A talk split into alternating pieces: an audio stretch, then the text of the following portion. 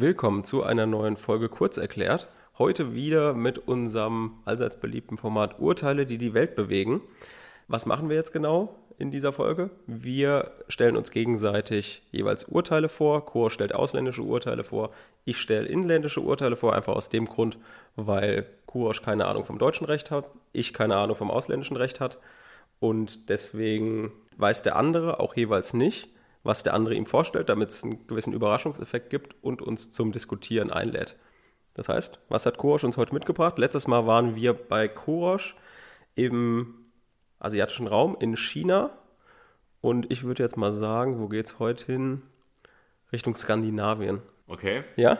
Nee. Verdammt. Nee. Noch ein zweiter Tipp? Afrika. Nee, auch nicht. Wir sind in Europa Okay. und wir sind in Case Law. Großbritannien. Richtig. Ja.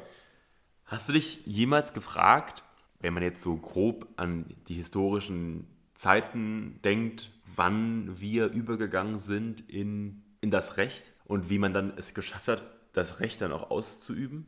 Das ist ja eine sehr so schwierige Situation. Davor hattest du Leute, die haben einfach, die waren mächtig, weil sie halt Mhm. und die haben adelig waren. angeordnet, was zu machen ist. Genau. Ja. Und dann auf einmal hast du Recht. Also ein Rechtsgebiet und jeder hatte Rechte. Irgendwie. Ja, okay, also ich weiß, dass es im, im Rom, römisches Recht, war ja schon mal auf jeden Fall, ja, war ja auf jeden Fall normales Recht eigentlich. Dann kam irgendwann pff, 1700, 17. Jahrhundert, ähm, die Goldene Bulle oder sowas. Also da bin ich echt schlecht in Rechtsgeschichte, da habe ich auch Ja, gerade aber darum geht es auch nicht. Also das waren so. vier gewinnt. Die Sachen stimmen, also stimmen ja auch, aber Ja. Das, also Antike ist auch schon ein bisschen länger her. Ja. Aber es gab ja natürlich halt irgendwann diesen Zeitpunkt, wo das kompliziert wurde, weil natürlich hattest du dann dieses ganze Thema konstitutionelle Monarchie, da sind ja sozusagen beide Sachen aufeinander getroffen. Einmal eine, eine Idee von jeder hat Rechte und wir haben einen Staat und wir haben Adelige und die, die halt Macht haben. Und da dieser Wechsel, den willst du wissen, wann das war. Hast du die, aber hast du eine Idee, was da, was da für Probleme auftreten könnten? Ja, das, ähm, man muss sich ja auf ein Recht einigen. Ich meine, wenn es so viel unterschiedliches Herrschers gibt und jeder hat irgendwie so sein Ding gemacht und gesagt, hier guck mal, bei mir ist äh, Diebstahl strafbar und der andere hat gesagt, ja, bei mir ist auch Diebstahl strafbar, bei mir wird die Hand abgeschnitten, beim anderen vielleicht der ganze Arm. Also man muss sich auf eine, auf einen, einen Konsens, also man muss einen Konsens finden, auf den man sich einigen kann. Genau. Aber auch was anderes noch? Missbrauch? Ja, man, man muss halt dann auch wahrscheinlich gucken, wer, wer führt dann diese Gesetze aus, Genau. Und wer wie? schreibt die Gesetze. Und Was auch wir die heute- Frage, was du überhaupt machen kannst. Und so wollen wir heute in das Jahr 1765 nach England. Und dort gibt es einen Fall. Und zwar hat der König, also the King's Chief Messenger heißt es hier, Nathan Carrington und drei anderer Boten sind nach in die Grub Street und sind zu John Entick. Und der war ein, ich will jetzt mal sagen, ein Schriftsteller. Ich sage jetzt mal so allgemein, weil man muss da so ein bisschen gucken. Er war einfach ein Autor, hat Texte verfasst. Und die haben dann diesen bei ihm rein in seine Wohnung und haben vier Stunden lang da rumgewerkelt. Haben da unter anderem seine Schlösser aufgemacht und haben 100 Charts, heißt es hier, und 100 Pamphlete weggenommen und einen Schaden verursacht von 2000 Pfund damals. Kannst du dir vorstellen, wie viel das heute wäre? 2000 Pfund, das ist bestimmt viel mehr heute. Hast du eine Idee? 20.000? 413.000 Pfund. Wow. Ja. Das sind ein paar hundert Jahre. Also da, da ist einiges an Inflation, was reingerechnet werden muss. Und jetzt kommt die Frage, okay, die sind dahin und die haben da dem, sagen, seine, seine Wohnung und sein Haus durchsucht. Und jetzt ist die Frage halt, wieso? Und mit Gewalt und Waffen waren sie auch. Also die waren jetzt nicht einfach nur so spaßig da und haben geklingelt und haben gesagt, können wir reinkommen, sondern die wollten dann schon äh, mit Gewalt da rein und wollten dann schon dafür sorgen, dass da die alles in die Hände bekommen, was sie wollten. Jetzt kannst du dir vorstellen, wenn da steht Pamphlet, das ist ein kritischer Autor gewesen. Zumindest. Mhm. Das war auf jeden Fall jetzt nicht so, dass der positiv dem König überstand, sondern da hat er ein paar Sachen geschrieben, da hatten die jetzt nicht so Teufelskunst oder so. die hatten da einfach nicht so Lust drauf. Mhm. Ja? Jetzt ist halt die Frage, durften die das überhaupt? Und dieser Fall hat, also also bringt im Endeffekt einen Satz, der im, im englischsprachigen Rechtsgebiet bekannt ist, aber bei uns, ich schätze mal auch, und zwar No man is above the law.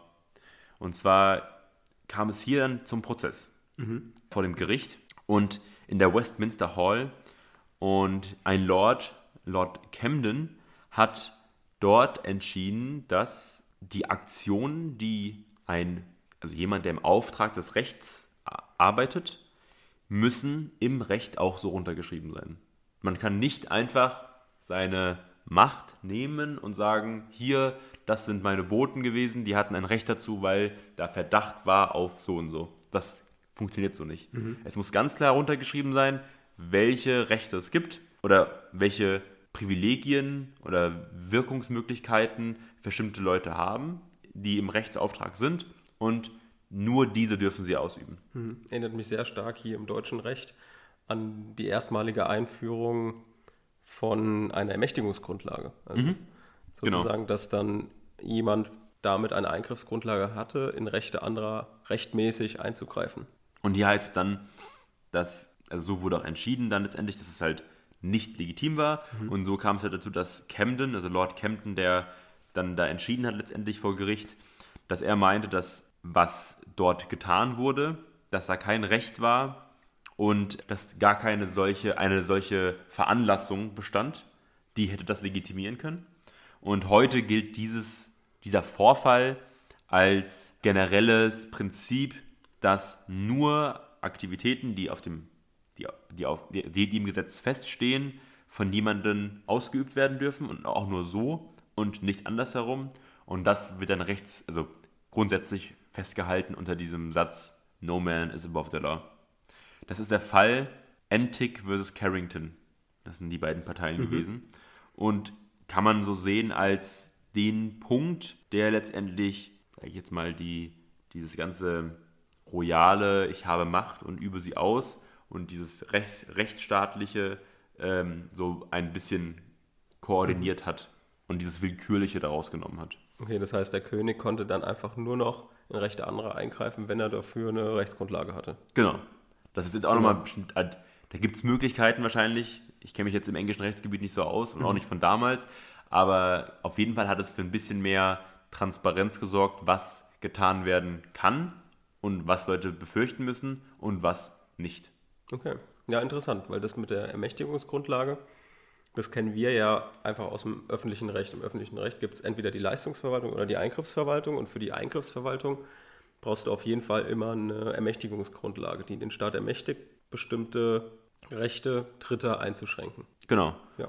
Und wenn man mal überlegt, also zumindest in diesem historischen Kontext, das muss ja irgendwann einen Punkt gegeben haben, wo man einmal da halt verschiedene Herangehensweisen an die ganze Sache halt ähm, sich gegenüberstanden. Mhm.